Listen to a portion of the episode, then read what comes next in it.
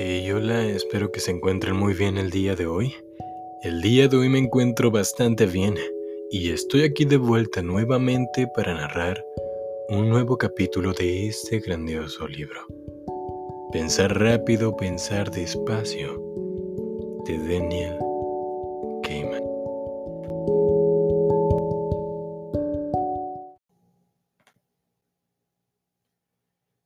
En el pasado capítulo vimos algo sobre la ilusión verdadera y la ilusión del recuerdo. Fueron estudiadas por psicólogos para hallar novedades posibles. En todo caso, se encontró que en la ilusión del recuerdo uno puede pensar haber conocido a una persona con el nombre Emil, por solo haber visto ese nombre tiempo atrás. Por otra parte, la ilusión verdadera es aquella que se jacta de las aseveraciones que son o no son verdaderas. Y nos quedamos en la atención y el esfuerzo.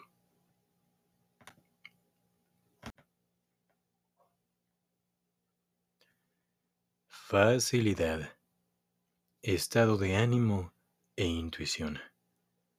Hacia 1960, un joven psicólogo llamado Sarnoff Mendick creyó haber identificado la esencia de la creatividad. Su idea era tan simple como poderosa. La creatividad es memoria asociativa que trabaja excepcionalmente bien.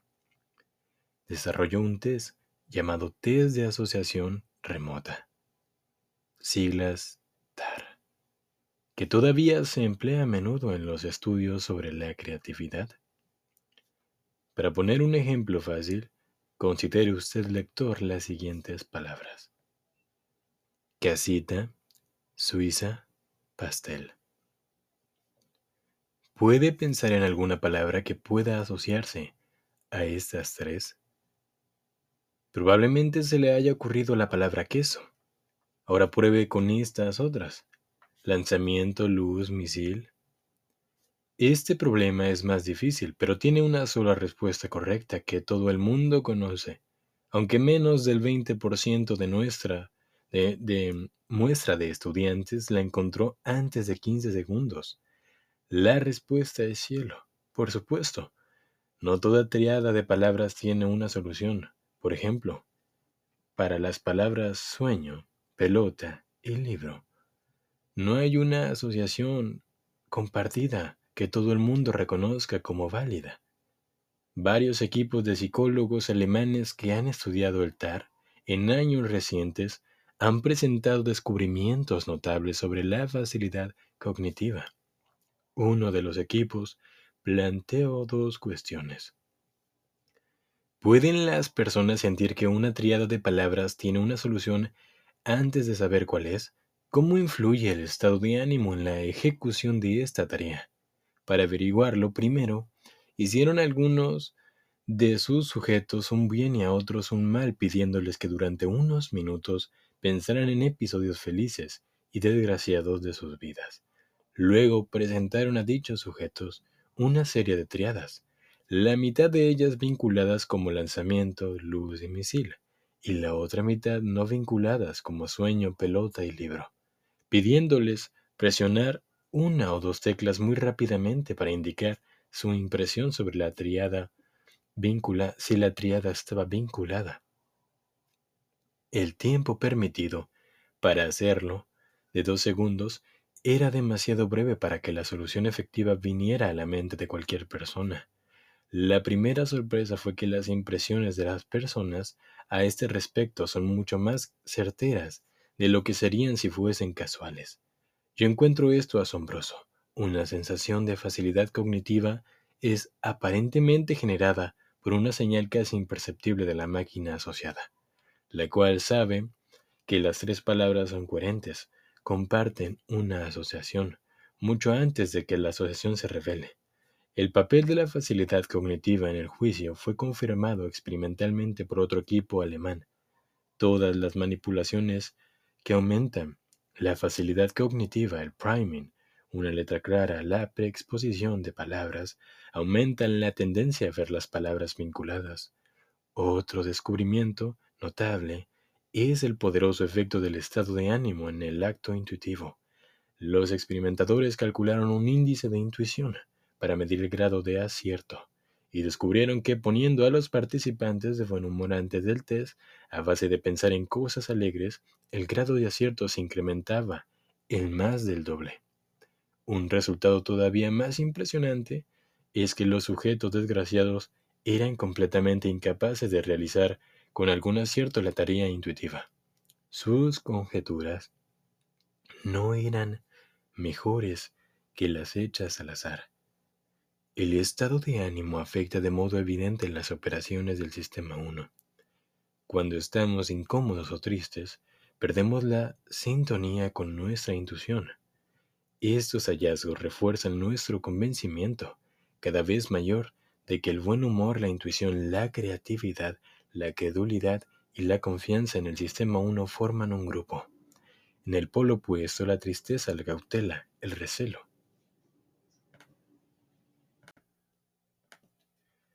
El proceder de forma analítica y el esfuerzo aumentando también van juntos. El buen humor relaja el control del sistema 2 sobre la acción. Estando de buen humor nos volvemos más intuitivos y más creativos, pero también menos cautelosos y más propensos a los errores lógicos. El buen humor es una señal de que las cosas van bien en general, de que el entorno es seguro, de que todo está en orden y podemos bajar la guardia. El estado de ánimo negativo nos dice que las cosas no marchan del todo bien y que algo puede amenazarnos y que debemos estar vigilantes. La facilidad cognitiva puede ser tanto causa como consecuencia de una sensación placentera.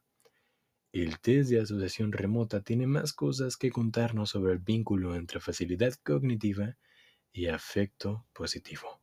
Considere lector por un momento estas dos triadas palabras. Sueño, correo, interruptor. Sal, profundo, espuma.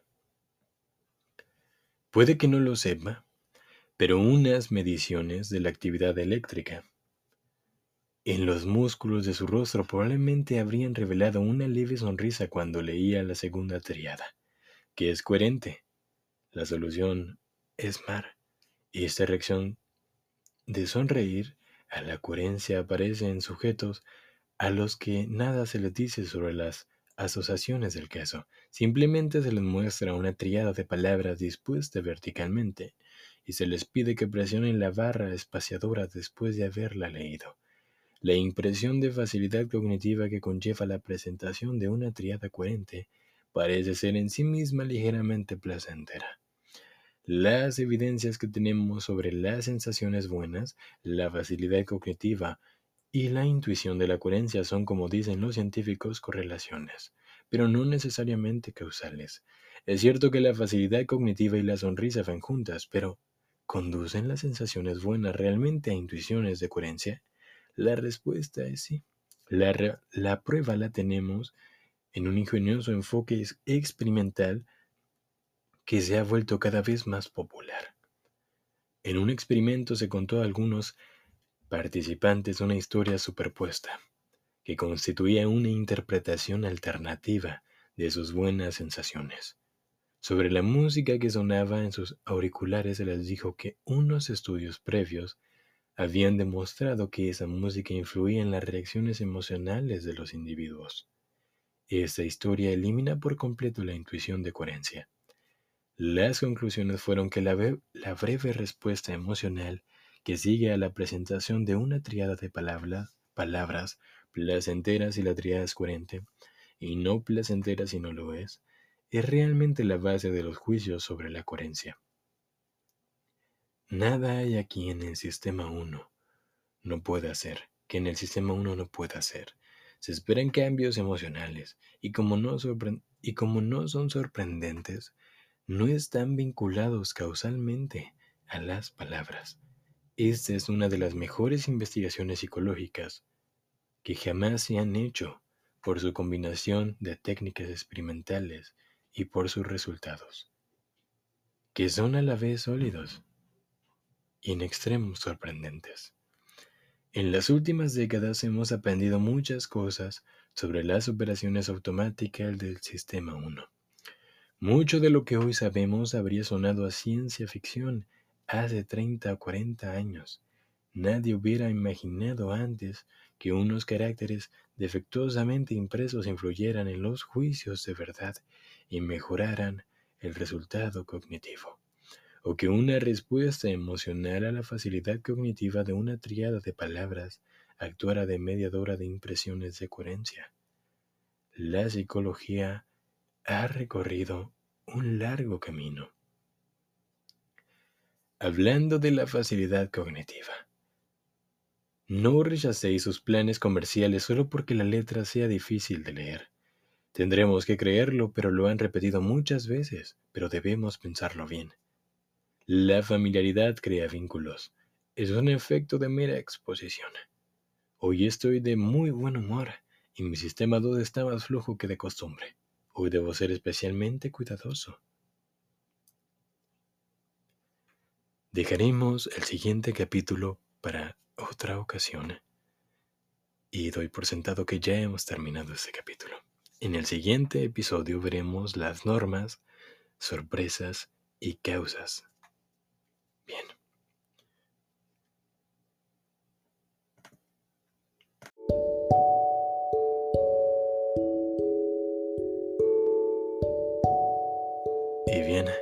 hemos acabado este nuevo capítulo de este grandioso libro, Pensar rápido, pensar despacio de Daniel Kahneman.